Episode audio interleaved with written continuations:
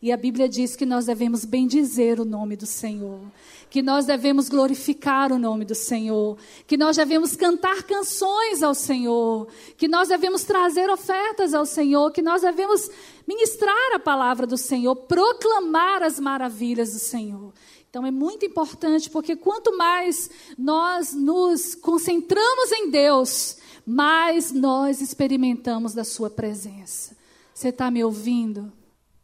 Quanto mais você se concentra em Deus, reverencia Sua presença, mais você experimenta da presença dEle.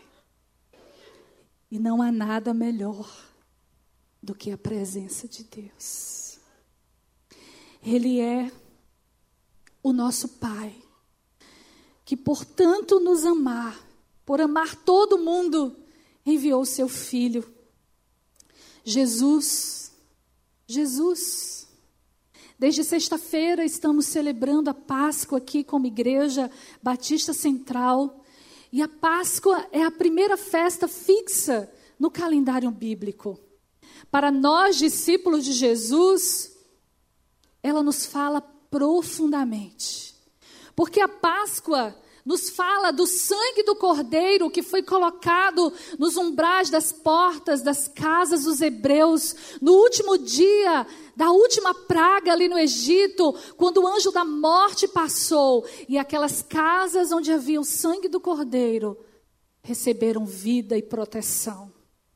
E nós que somos de Cristo, que já recebemos como Senhor da nossa vida, podemos celebrar Páscoa porque ela significa o nosso novo nascimento, a nossa libertação, a nossa saída do Egito, a restauração da nossa vida. Você concorda com isso? Mas quando nós celebramos a Páscoa, isso aconteceu na sexta-feira de maneira específica, Deus está entrando em juízo contra os nossos inimigos espirituais. Quando nós declaramos o sangue de Jesus sobre a nossa vida, confessamos mais uma vez que entendemos o sacrifício dele, olhamos para a cruz e vamos à cruz, buscando a purificação dos nossos pecados, exatamente como o Senhor fez ali no Egito. Ele vem em nossa direção, ele vem em nosso favor e ele executa juízo contra os seus inimigos, contra os nossos inimigos espirituais. Na sexta-feira, celebrando a ceia da Páscoa, nós proclamamos esta vitória. Hoje pela manhã estivemos aqui num culto tão delicioso, foi tão bom estar aqui, que bom que eu vim. Você que está aqui pode dizer o mesmo, que bom que eu vim? Se você veio, né? Se não veio, vai ficar aí assim, ah, o que será que aconteceu? Para você não faltar os cultos, porque cada culto tem uma surpresa do Senhor para a gente, né? E o Senhor nos ensinou que nós não devemos seguir o caminho de Emaús, o caminho da forma. Nós devemos voltar para Jerusalém. Nós devemos voltar para as raízes da igreja. Nós devemos olhar para o Cristo ressurreto e experimentar todo o poder que emana dele. E nesta noite, celebrando a Páscoa, neste dia, nós queremos lembrar de Jesus como nosso eterno sacerdote.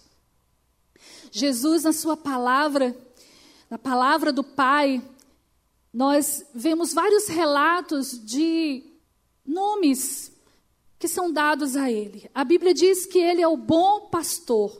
João 10, 14 diz: Eu sou o bom pastor e conheço as minhas ovelhas, e das minhas sou conhecido. Mas a Bíblia também diz que ele é o Rei dos Reis e o Senhor dos Senhores. Em Apocalipse 19, 16 diz: E no manto e na sua coxa tem escrito este nome. Vamos dizer juntos? Rei dos Reis e Senhor dos Senhores. Aleluia! A Bíblia diz que Jesus é o nosso Salvador e o próprio nome dele, o, o, nome original dele, o nome hebraico dele, o nome judeu dele, porque Jesus é judeu. E Yeshua diz, ele é a nossa salvação, é o significado do nome de Jesus. E Mateus 1, 21 diz, quando o anjo estava falando com Maria e dará à luz o filho e chamará o seu nome Jesus. Vamos dizer o final desse texto? Porque ele salvará o seu povo dos seus pecados. Mas existe uma função, existe uma atividade de Jesus, existe uma identidade em Jesus que ela pode resumir para nós todas as outras palavras tudo aquilo que ele veio fazer quando ele veio nos salvar. Porque ele continua exercendo, é a função de sumo sacerdote. E em Hebreus 4,14, a palavra do Senhor nos diz: visto que temos um grande sacerdote, sumo sacerdote, Jesus, Filho de Deus, que penetrou nos céus, retenhamos firmemente a nossa confissão. O sumo sacerdote aqui na terra quando Deus havia inaugurado o tabernáculo, mandado o povo construir aquele lugar onde ele estaria no meio do povo, recebendo sacrifícios pelo perdão dos pecados, Deus instituiu a tribo de Levi para dela fazer os seus sacerdotes. Homens que estariam ali intercedendo pelo povo, oferecendo sacrifícios pelo povo de Deus. Mas a Bíblia nos diz que há um sacerdócio superior um sacerdócio que não tem fim. Um sacerdócio que foi instituído por alguém e ele é o único que poderia fazer isso, alguém que entrou não no tabernáculo terrestre, mas no tabernáculo eterno. E esse sumo sacerdote é Jesus. Hebreus 6, 20 nos diz: onde Jesus nosso precursor, entrou por nós, feito eternamente sumo sacerdote, segundo a ordem de Melquisedeque. Por que não a ordem de Arão, filho de Levi? Porque Melquisedeque foi alguém tão especial que quando Abraão havia voltado de uma guerra contra vários reis, ele ofereceu a Melquisedeque, o sacerdote, o rei de Salém, o rei da paz, rei de Jerusalém, a sua oferta, os seus despojos. E a Bíblia diz que Melquisedeque não tinha linhagem sacerdotal, mas ele era um sacerdote. E aqui a figura dele é usada para dizer que Jesus veio dessa mesma linhagem, um sacerdócio eterno. Jesus é o nosso eterno sacerdote. Amém, irmãos? Aleluia. Pode passar, Mari. Pode passar. Pode passar. Eu acabei adiantando, né?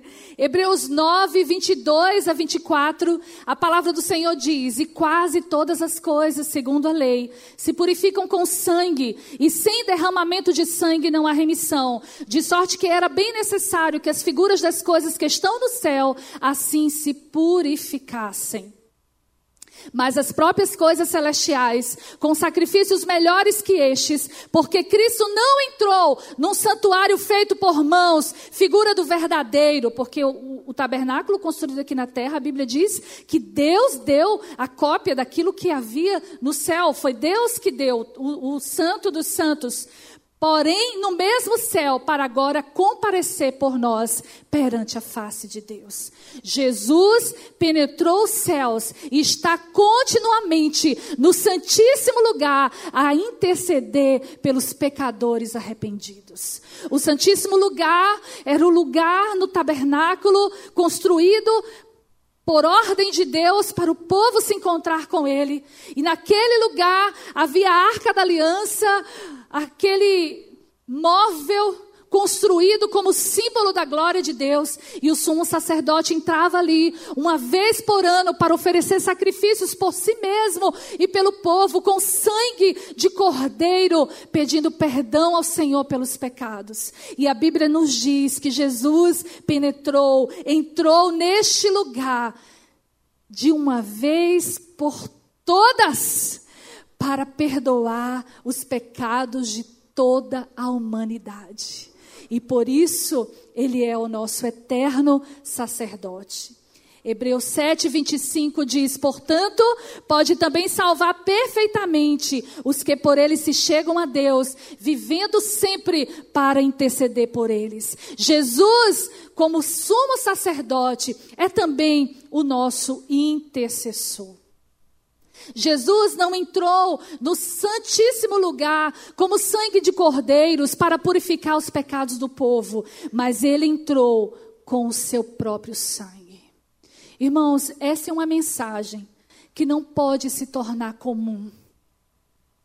Quando nós falamos do que Jesus fez, da sua morte, da sua ressurreição, da vitória dele, conquistada por amor a nós, para que nós nos voltássemos para Deus, o nosso coração precisa exultar de gratidão de gratidão, porque se não fosse por Jesus, não haveria solução para a humanidade. Se não fosse pela cruz, não haveria salvação para nenhum de nós. Você sabe o que é morrer e não saber para onde vai?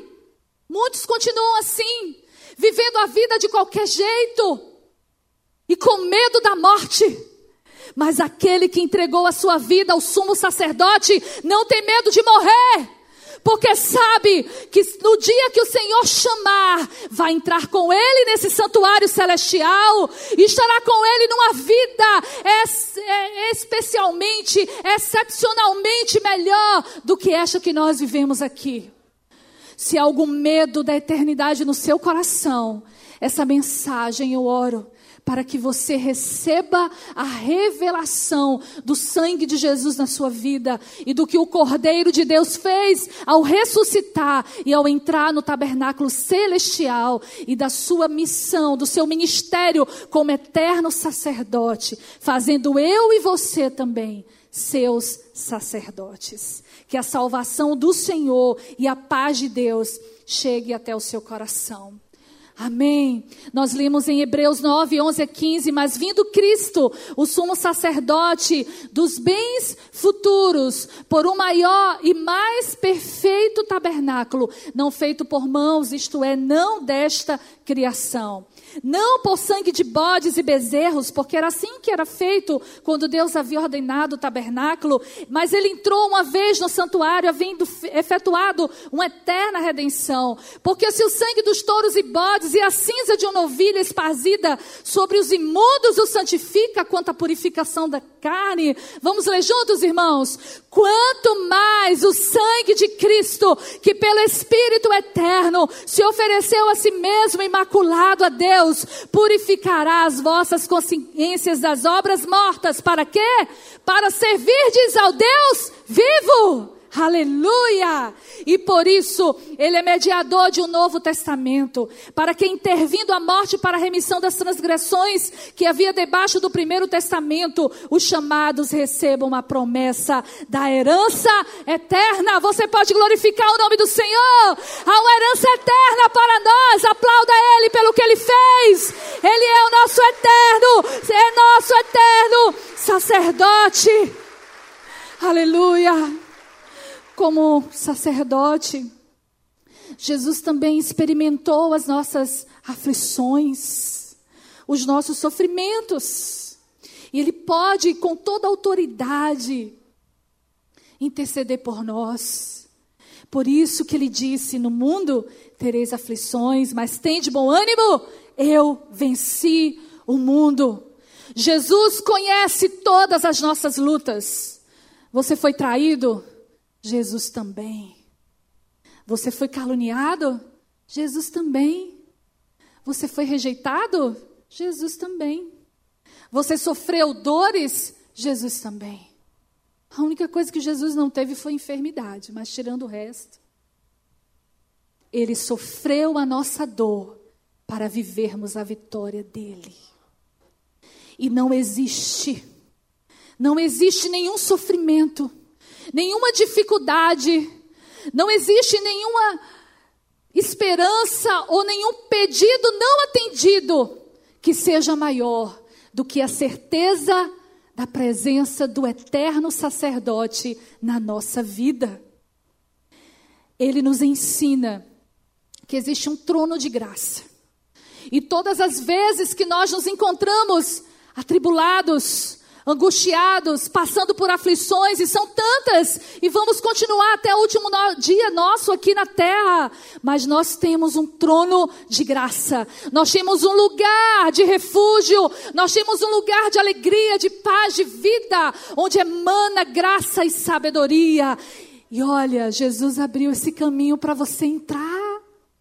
Você pode você não depende de ninguém, o sumo sacerdote já fez isso, e é Ele que é o mediador, é Ele que intermedia, é Ele que é o caminho.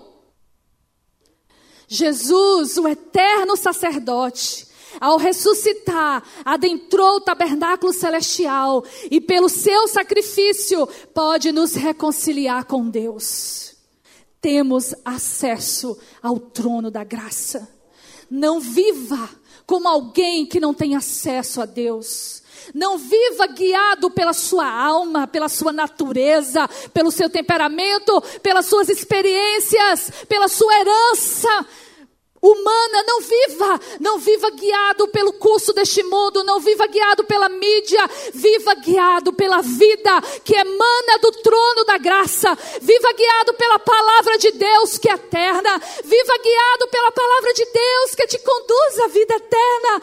A Bíblia diz: tudo vai passar, mas aquele que faz a vontade do meu Pai permanecerá para sempre. Tudo vai passar e você vive tão envolvido com as coisas desse mundo, tão distante de Deus.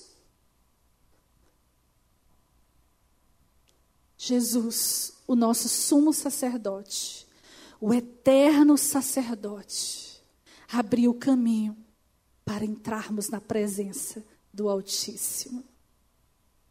Hebreus 10, 19 a 23 diz: Tendo, pois, irmãos, ousadia para entrar no santuário, pelo sangue de Jesus, pelo novo e vivo caminho que ele nos consagrou, pelo véu, isto é, pela sua própria carne.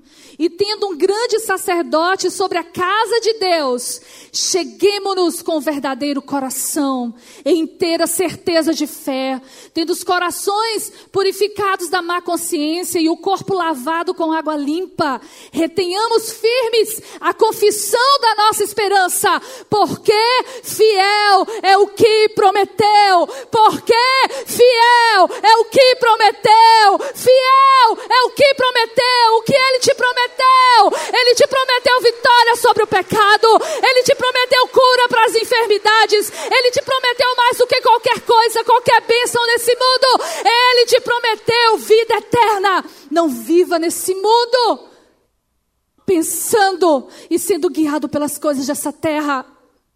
Os sinais já apontam, tudo isso aqui vai ter um fim. O dinheiro todo que você está juntando, trabalhando dia e noite, não para, não tem tempo para a família, não ama a esposa, não cuida dos filhos, não cuida da saúde, juntando, juntando. Jesus certa vez disse: Louco, hoje mesmo te perdirão a tua vida, e o que tens para quem será? Nós precisamos viver nessa terra, de olho na eternidade, porque fiel é aquele que prometeu. Fiel é aquele que prometeu. Fiel é aquele que prometeu. Se o pecado te domina, se a ira te domina, se a impureza te domina, se a incredulidade te domina, se o dinheiro te domina, se a inveja te domina, se o egoísmo te domina, se o ciúme, se o orgulho te domina, eu quero te lembrar mais uma vez nessa noite: Jesus venceu por você e Ele prometeu uma vida abundante, não foi uma vida de pecado. Diga não ao pecado hoje, diga não, não, e receba o direito a uma eternidade com o Pai, porque aquele que prometeu é fiel a um trono de graça Há um trono de graça. Há um trono de graça, mais uma vez. Onde você está, pode passar. Onde você está em relação a esse trono? Você está perto dele?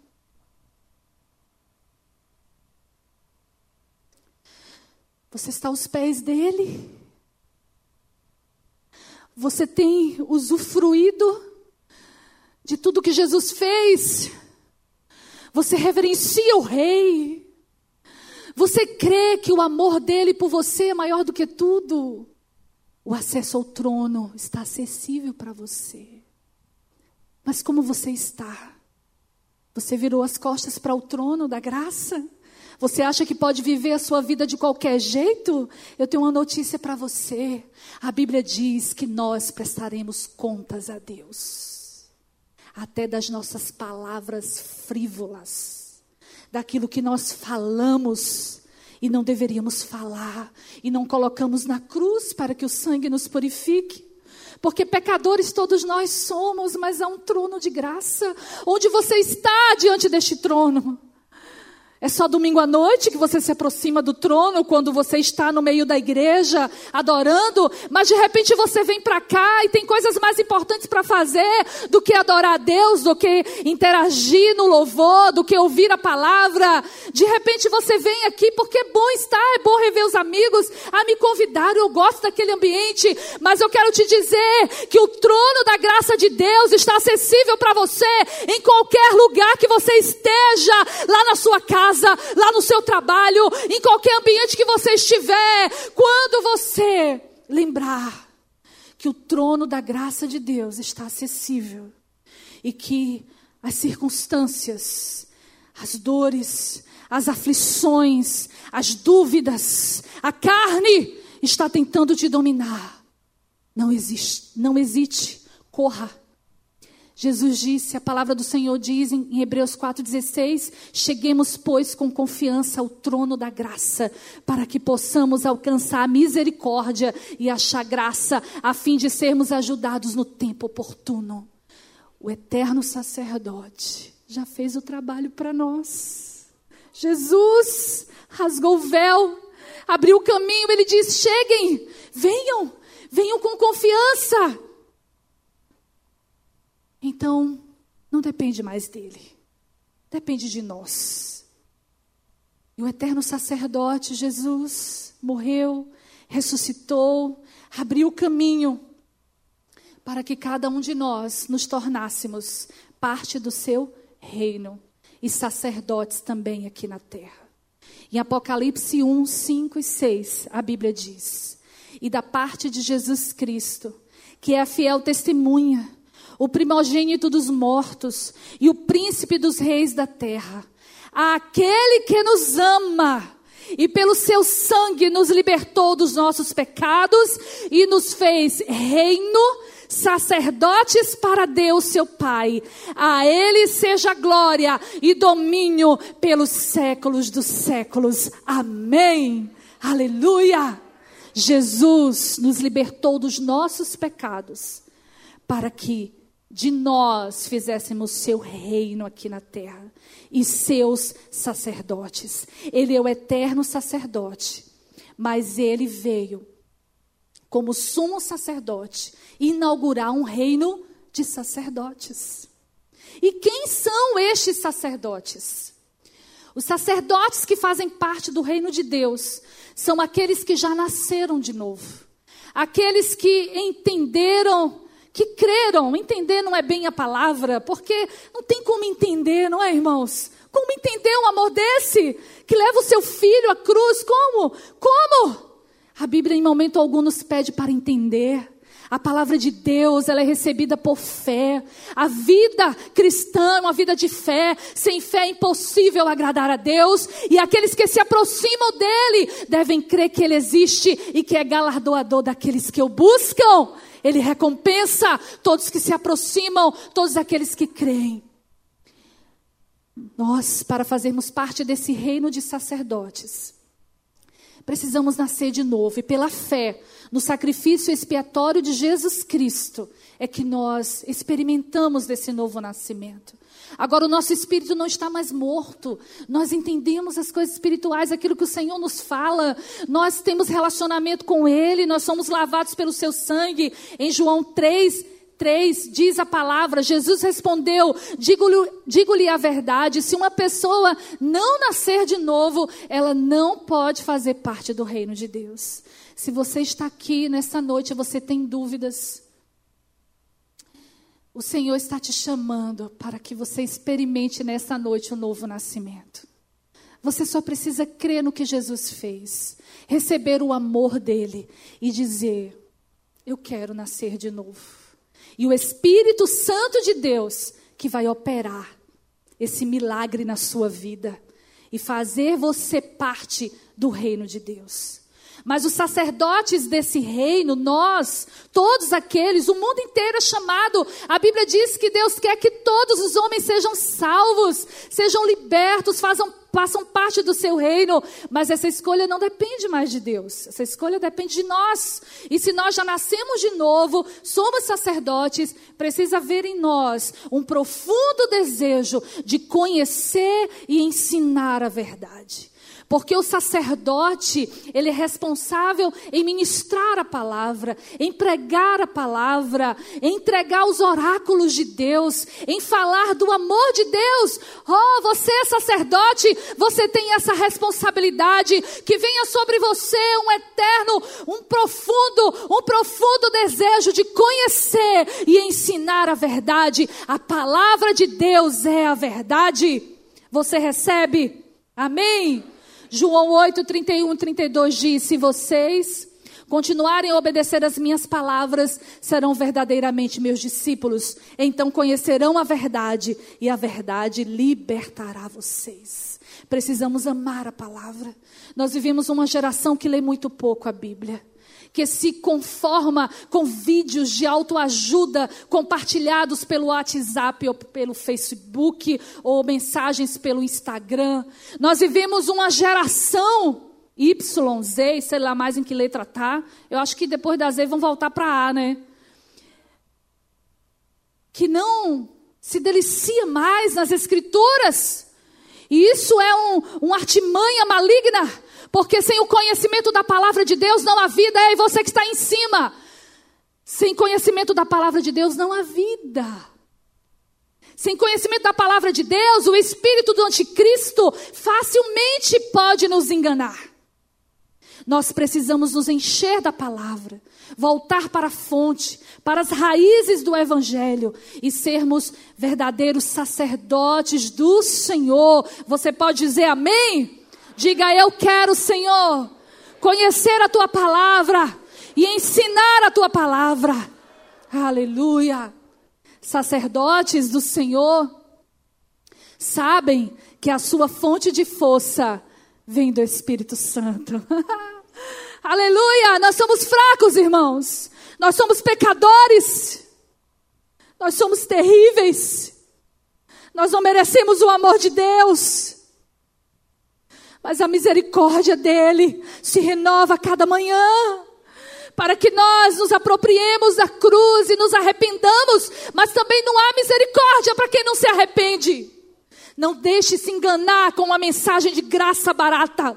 Não há amor de Deus, não há misericórdia de Deus para aqueles que não obedecem aos seus mandamentos.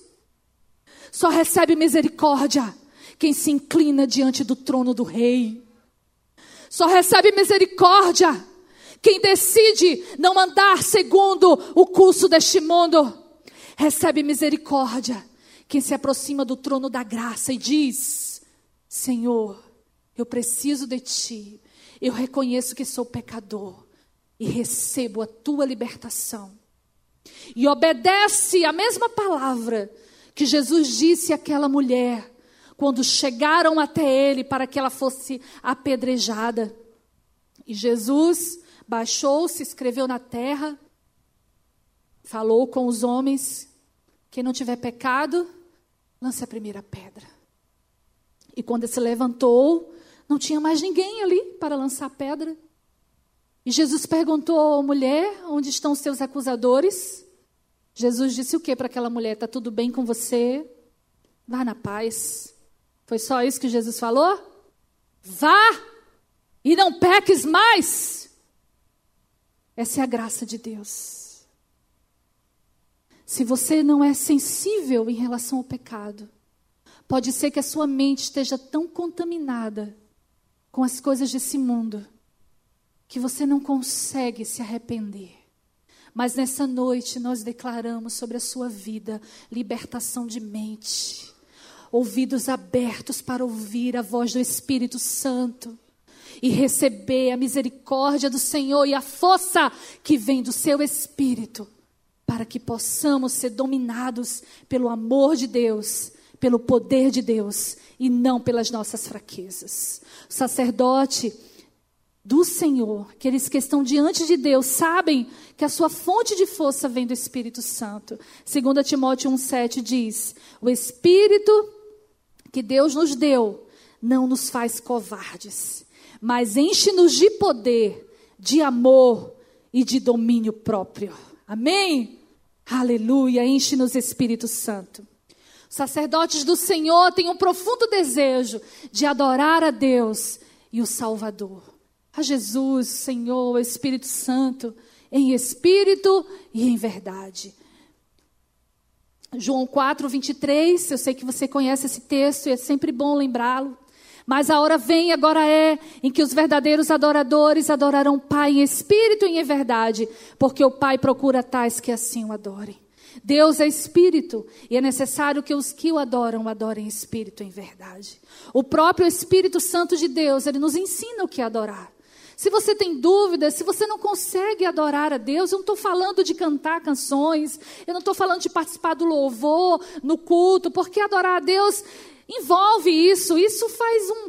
é, é apenas um pequeno percentual da vida de um adorador, porque a vida do adorador é 100%, é 24 horas se submetendo ao senhorio de Cristo, é dia e noite, mesmo quando você está dormindo, o Espírito Santo está ministrando a sua vida, você acorda, o seu primeiro pensamento é o Senhor, você está fazendo suas atividades, você está em comunhão no temor do Senhor, você se enche da palavra, você busca o controle, você erra e você volta para a cruz. Verdadeiro adorador é quebrantado, ele teme a Deus, ele ama a palavra, ele ama o próximo, ele busca obedecer ao Senhor.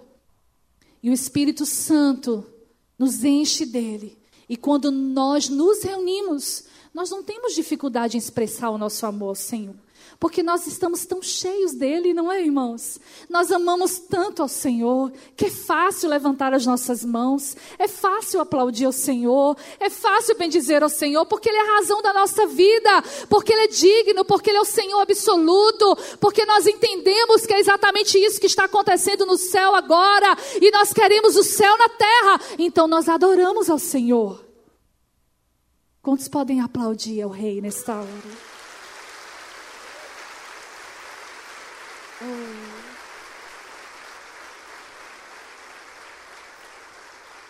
Eu sei que você aplaudiu porque eu perguntei.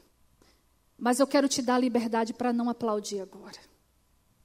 Apenas se você, como eu, sente o desejo de exaltar ao Senhor de maneira efusiva, de maneira extravagante nesta hora, porque Ele é o nosso eterno sacerdote. E por causa dele, nós temos o perdão dos nossos pecados e a certeza da vida eterna. Se você deseja, aplauda mais uma vez aí.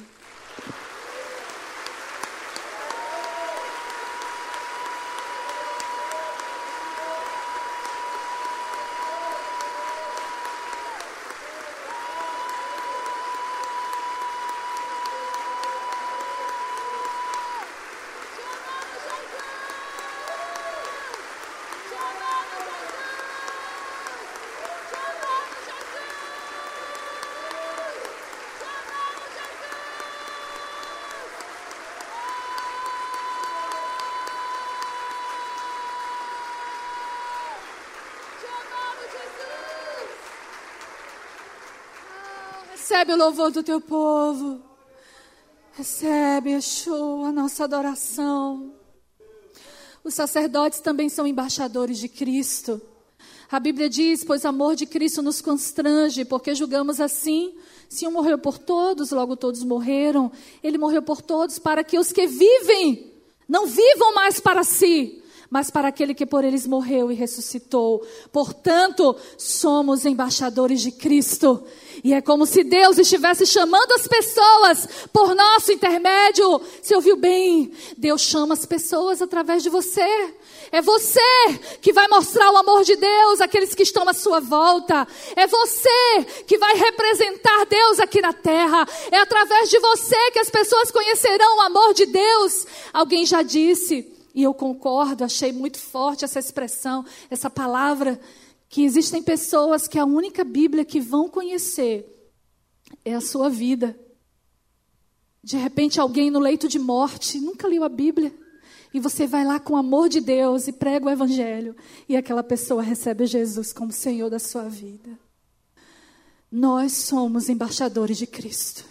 Nós, nós representamos o reino dos céus, não o nosso reino. Estamos aqui para adorar o eterno sacerdote, para agradecer a Ele por tudo que Ele fez, mas para dar uma resposta ao Senhor.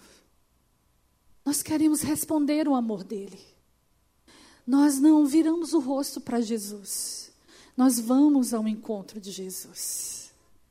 Eu quero convidar você a ficar em pé, eu quero convidar a pastor Isácia, os pastores, os ministros, o ministério de louvor da igreja. Você vai se levantando e vai falando com ele. Jesus, Jesus, Jesus. Feche seus olhos e fale com ele, o eterno sacerdote está aqui.